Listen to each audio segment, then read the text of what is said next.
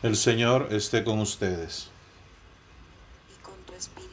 Proclamación del Santo Evangelio según San Mateo.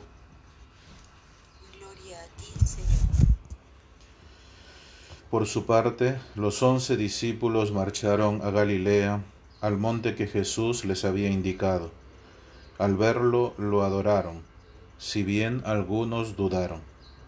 Jesús se acercó a ellos y les habló así. Me ha sido dado todo poder en el cielo y en la tierra.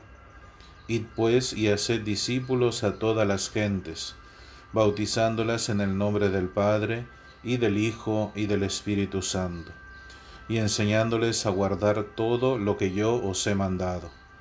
Y estad seguros que yo estaré con vosotros día tras día hasta el fin del mundo. Palabra del Señor. Bien, este es el Evangelio de la misa del día propia, lógicamente, de eh, la festividad de Santo Toribio de Mogrovejo, que se celebra en Perú.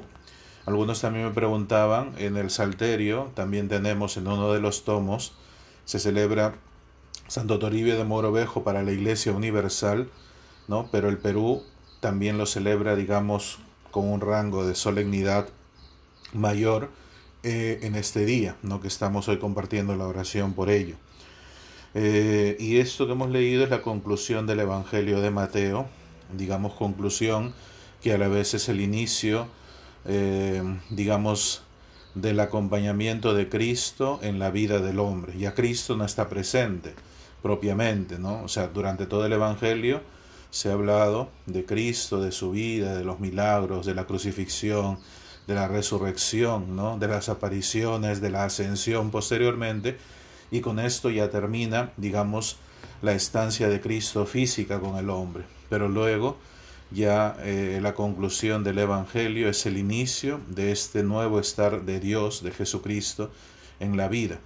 Pero este estar siempre es en función a una misión. Por eso eh, acá habla de una misión concreta que es la evangelización, pero también nosotros en nuestra vida y según la condición en la cual Dios nos ha llamado, tenemos una misión en nuestra vida. De repente tú como padre, de repente uno como presbítero, de repente una hermana como itinerante, otra como eh, estando viviendo la vida contemplativa, rezando, ¿no? De repente eh, te ha tocado ser madre soltera, no lo sé, de repente no conoces a tus padres, has vivido solo, eh, huérfano, ¿no? O eres adoptado, situaciones así, que son concretas, que son las que pasan en la vida.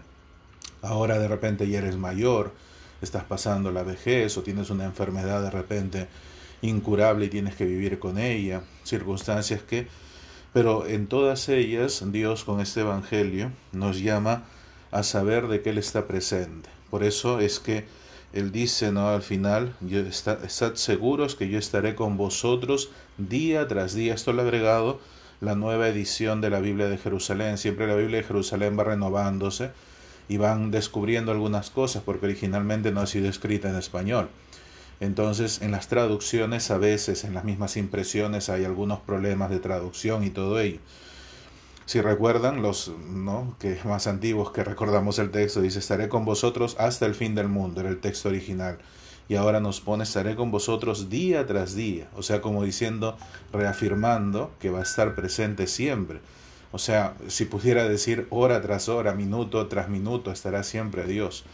Lo que pasa es que para poder ver a Dios necesitamos vivir en la armonía, ¿no? Aquí eh, uno de los textos eh, que explica un poco eh, este Evangelio habla de esta armonía en la cual el hombre puede escuchar y vivir la voz de Dios en el día a día. ¿no?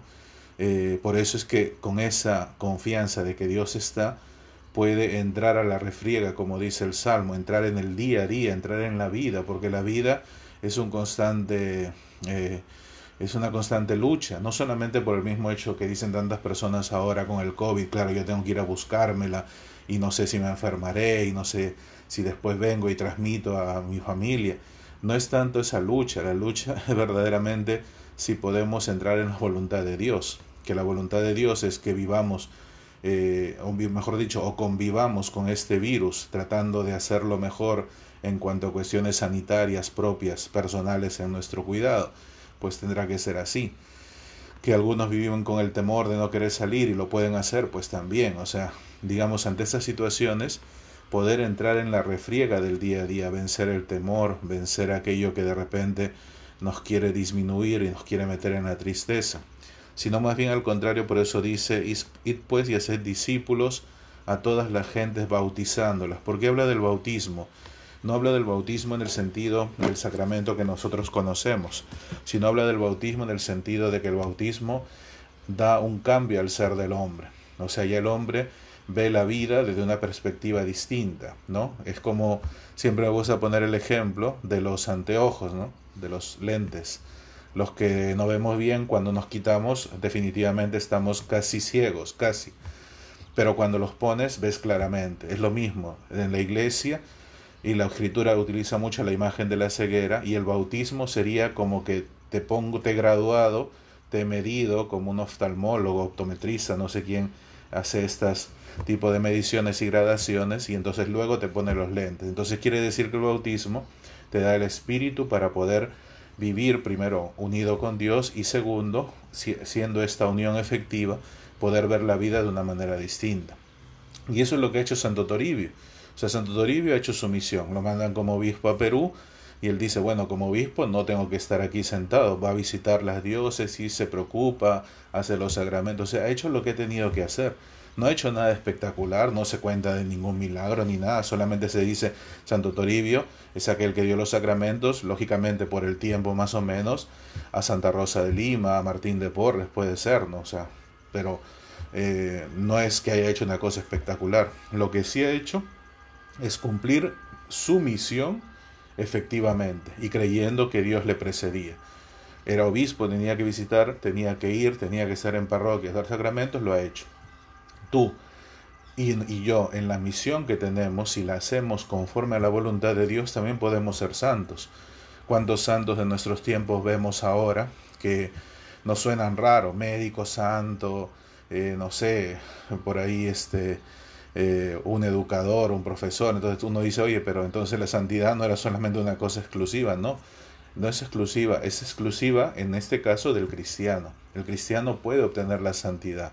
Entonces hoy yo espero que la figura de Toribio de Mogrovejo nos ayude a anhelar la santidad, a saber que Dios en la misión que nos ha dado podemos ser santos. No es una cuestión de clérigos, no porque bueno, es que el padre que tiene tiempo, el padre que no tiene esposa, que no tiene hijos, que sea santo, no, es de todos. Tú eres este papá y dices, no, es que yo tengo las cosas, pues en las cosas que vives, si vives según Dios, puedes ser santo.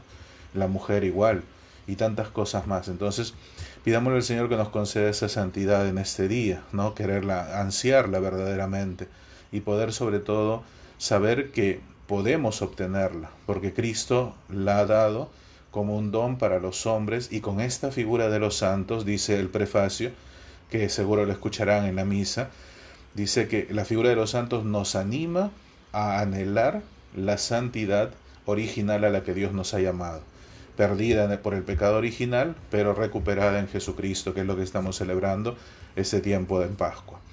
Pidámosle al Señor que nos conceda hoy esta gracia por intercesión también de Santo Toribio de Mogrovejo e y que interceda también por el Perú, que está en una situación muy, muy difícil, no solamente a nivel de esta pandemia, sino también a nivel político, social, educativo, en todos los ámbitos, económico, ¿no? Para que Santo Toribio, que desarrolló su ministerio ahí, que murió allí en el Perú, que quiso tanto esta misión, pues también interceda ante el Señor para que las cosas vayan de la mejor manera en nuestro país.